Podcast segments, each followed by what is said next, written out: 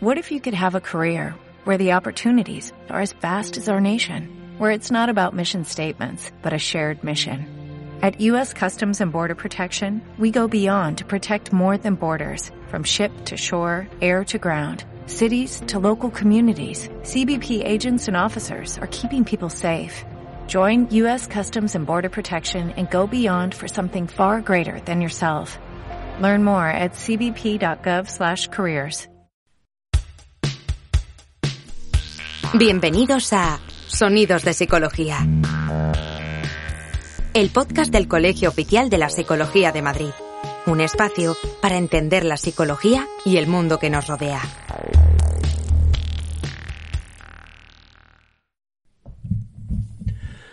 Muy buenos días y bienvenidos a un nuevo programa de Sonidos de Psicología, el podcast del Colegio Oficial de la Psicología de Madrid. Hoy, en este segundo programa de la nueva temporada, vamos a continuar con Experimentando Psicología y continuando con la línea del programa anterior. La verdad es que estamos muy contentos de la buena acogida que ha tenido y queremos daros las gracias por seguir apoyándonos en esta nueva temporada del podcast que nos permite continuar divulgando tanto aquellos experimentos como toda aquella información relevante o entrevistas interesantes sobre nuestra ciencia y nuestra profesión. Yo soy Julio y conmigo está, como siempre, Álvaro. ¿Qué tal, Julio? ¿Qué tal a los oyentes? Eh, un placer volver a estar aquí en el inicio de esta eh, segunda temporada.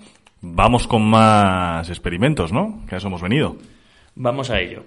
Eh, hoy, por lo que me has dicho, vamos a hablar un poquito sobre cómo estereotipamos y no solo cuando estamos de manera neutral, sino cómo nuestras emociones afectan a nuestros juicios. Claro, porque bueno, ya llevamos bastantes programas, algo quieras que no sabemos de psicología, y es cierto que, hombre, todos sabemos que cuando tenemos a lo mejor una emoción cognitiva, o perdón, cognitiva, una emoción negativa, eso puede afectar a nuestro, a nuestro juicio, ¿no?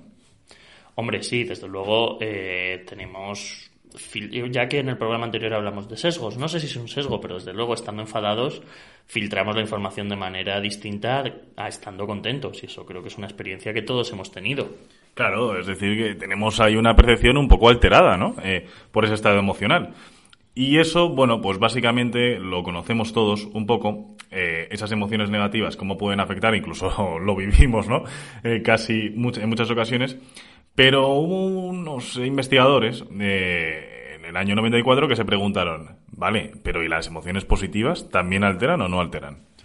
Bueno, esa es una pregunta interesante porque, a ver, todos tenemos claro y de hecho sabemos cómo procesamos canciones distintas estando tristes que no estando tristes, o cómo cuando estamos enfadados todo lo que los hace parece que es una, y me perdonaréis la expresión, pero una molestia, una tocada de narices.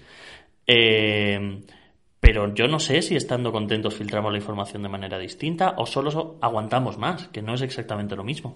Claro, porque a lo mejor saldría a decir, a lo mejor por un heurístico, fíjate, eh, que si estamos contentos en realidad, no sé, tendríamos que ser a lo mejor en un juicio más optimistas, más indulgentes, ¿no? Eh, algo así. Hombre, pues podría ser esperable, ¿no? Igual que cuando estamos enfadados lo somos menos. Pues sin embargo, Bodenhausen, Kramer y Susser en el 94 ponen a prueba la hipótesis al revés. Y dicen que cuando estamos contentos también podemos obtener un resultado negativo de un juicio. Y con negativo me refiero a quizá un juicio injusto. O sea que estando contentos también somos injustos con los demás. Joder, ¿y cuándo somos justos? Eso digo yo. 94 eh, estudiantes no graduados a los que estos investigadores les hacen, eh, digamos, sentirse parte de una especie de comité estudiantil que juzga diferentes situaciones. Cogen a la mitad y les dicen, bueno, tenéis que recordar algo muy contento, algo durante unos minutos, me parece que eran cuatro minutos, ¿no? Algo contento algo, un recuerdo feliz, ¿no? Digamos, vamos a inducir un estado emocional muy positivo. Sin embargo, al resto del grupo les dejan tranquilamente. Simplemente grupo neutral. No hay, no hay estado ni positivo ni negativo. Vale, o sea, unos tenían que recordar información muy gratificante e inducirse, pues, lo que llamamos estar de puta madre. Eso es. Y entonces, eh, luego viene la tarea del juicio social. Es decir, dos situaciones posibles. Una denuncia por un asalto, es una agresión a un estudiante, ¿vale? Y un fraude, copiar en un examen. Bueno, como estudiante de decir que sin estar en estado emocional probablemente no sería, no valoraría del mismo modo ambas cosas, como antiguo estudiante. Efectivamente, yo creo que por eso ponen las dos. Y bueno, digamos que entonces eh, en cada escenario se manipula un poco la identidad del estudiante acusado, tanto de agredir a otro estudiante como de copiar.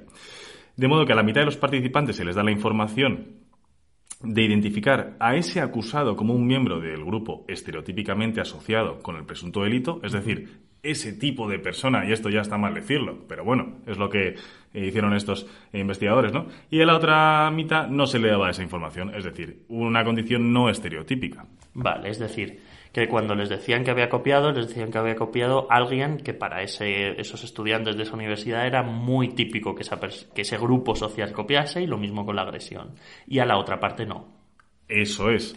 Y entonces, mm, ¿qué crees que pasó? Bueno, primero analizaron efectivamente si había interacción entre el estado de ánimo y la activación del estereotipo. Es decir, eh, aquellos, por ejemplo, que no tenían inducido ningún estado de ánimo, personas eh, completamente neutrales en ese sentido, ¿qué crees que dijeron?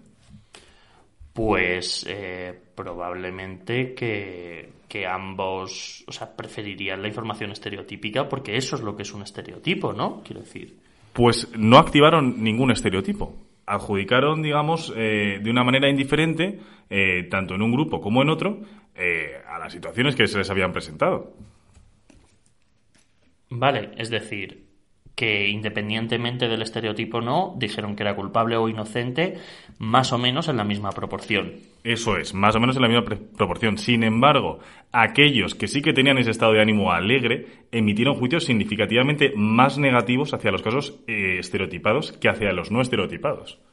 Es decir, que aquellos que estaban, se les había entrenado para estar contentos, era más fácil que cayesen en, sesgos de estereotipos y en, lo, en el procesamiento más fácil y menos cansado de la información. Efectivamente, aquellos que estaban más alegres se dejaban más llevar por los estereotipos en vez de ser más optimistas, en vez de ser más indulgentes o en vez de pensar un poco más allá. Es decir, los alegres eran los que realmente utilizaban el estereotipo para decidir rápidamente.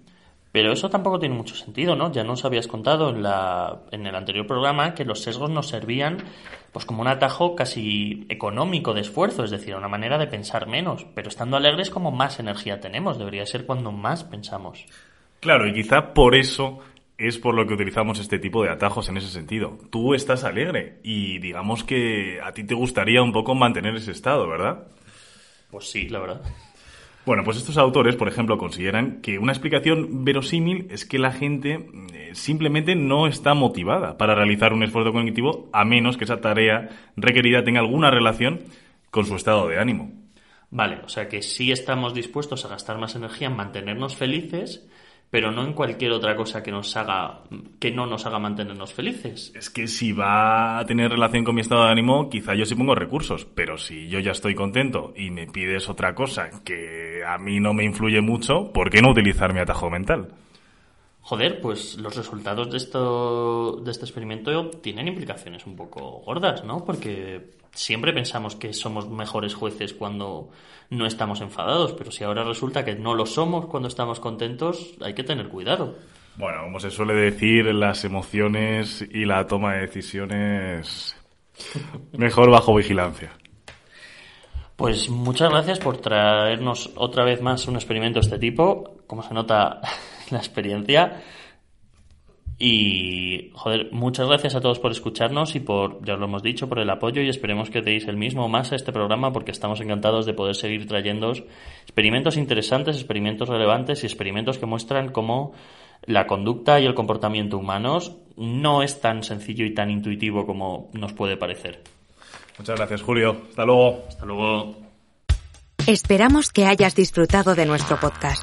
Puedes acceder a todos los contenidos a través de iBox, Spotify, Apple Podcast, Google Podcast, canal YouTube y en la web del Colegio Oficial de la Psicología de Madrid. Te esperamos en el próximo episodio de Sonidos de Psicología.